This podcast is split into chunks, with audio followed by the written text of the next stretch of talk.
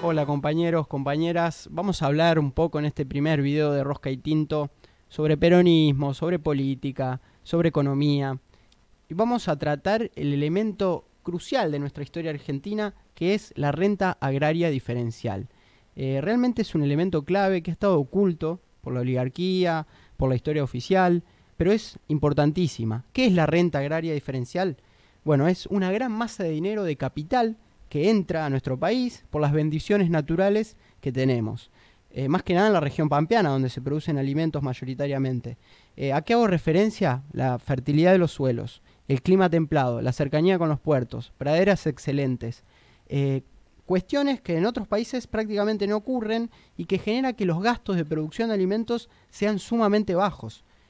Por ejemplo, Scalabrini Ortiz, al cual, eh, bueno, hay que leerlo porque es un gran intelectual de nacional y popular, él decía que en Argentina producir un kilo de carne sale cinco veces menos que en Francia. No sé, un kilo de vacío, no sé si comerán vacío los franceses, pero pensemos que en el precio internacional es el mismo para todos.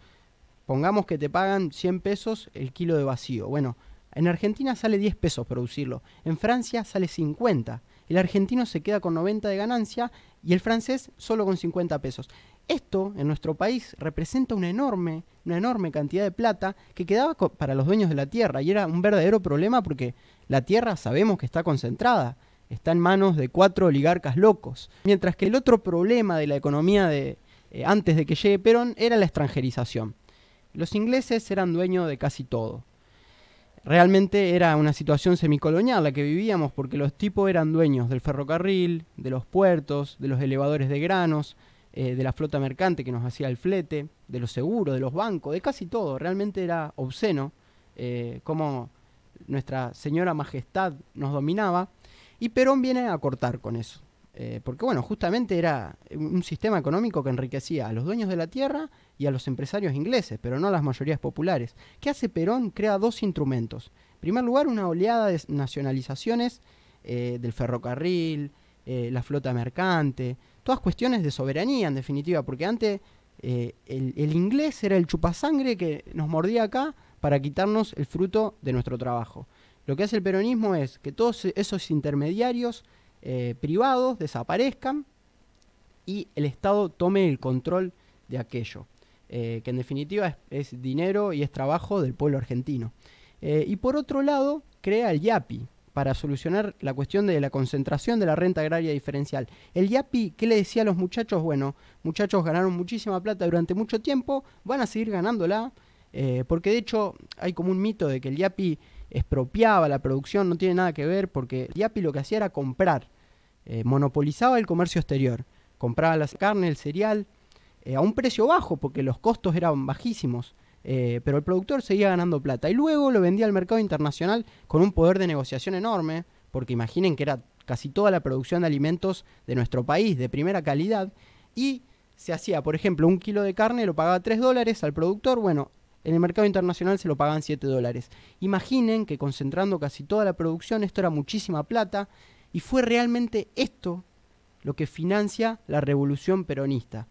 Todas las transformaciones sociales que ocurren con el peronismo suceden gracias a la distribución de la riqueza, fundamentalmente de la renta agraria. ¿Qué hace el peronismo? Conduce toda esa riqueza que antes quedaba en manos de cuatro o cinco tipos de los oligarcas que construían palacios en Buenos Aires, porque también hay otra verdad que los tipos no la invertían en la industria, no le importaba la tecnología, menos el desarrollo nacional, eh, eran suntuosos, lo que preferían era pasar el verano en Europa en vez de estar invirtiendo para que el país prospere. O viajar en barco y llevarse una vaquita para tener leche fresca. Esto es real, digamos. Eh, los tipos hacían eso mientras los compatriotas vivían en un conventillo entre ocho personas en la misma habitación. Eh, esa era la realidad argentina y la realidad social de aquel momento. Y el peronismo viene a cambiar con eso.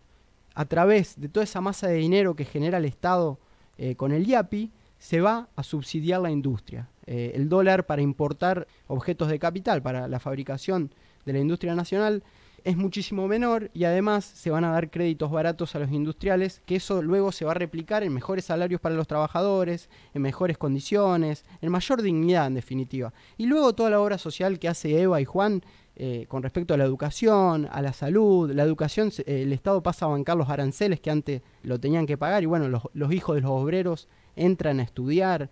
También va a pagar los hoteles para que los, los, obreros puedan ir de vacaciones por primera vez en su vida. Entonces sostenemos que el peronismo fue revolucionario, pero lo hizo a través de la apropiación de la renta agraria. No hay que olvidarse de eso y hay que estudiarla profundamente porque es muy importante en nuestra historia nacional. No es casualidad que a Cristina en el 2008 casi le hacen un golpe de Estado, porque el kirchnerismo eh, no buscó nacionalizar como lo hizo Perón, que luego a través de la, dictadura y de Menem, todo eso se privatiza, todo lo que había nacionalizado Perón, y el kirchnerismo es a través de la retención eh, que busca lograr la apropiación de esa renta agraria, que en definitiva la renta agraria no tiene por qué ser de seis o siete tipos, porque es la bendición que tiene el país natural, digamos, son las condiciones que se dan para todo el pueblo argentino, no para unos pocos capitalistas que además son parasitarios. Entonces es crucial, cuando un gobierno popular se mete con la renta agraria, eh, la oligarquía nace porque en definitiva le estás tocando los intereses para distribuir la riqueza. Así que bueno, este fue el videito cortito, espero que les haya gustado, que haya quedado claro el tema y les mando un gran abrazo.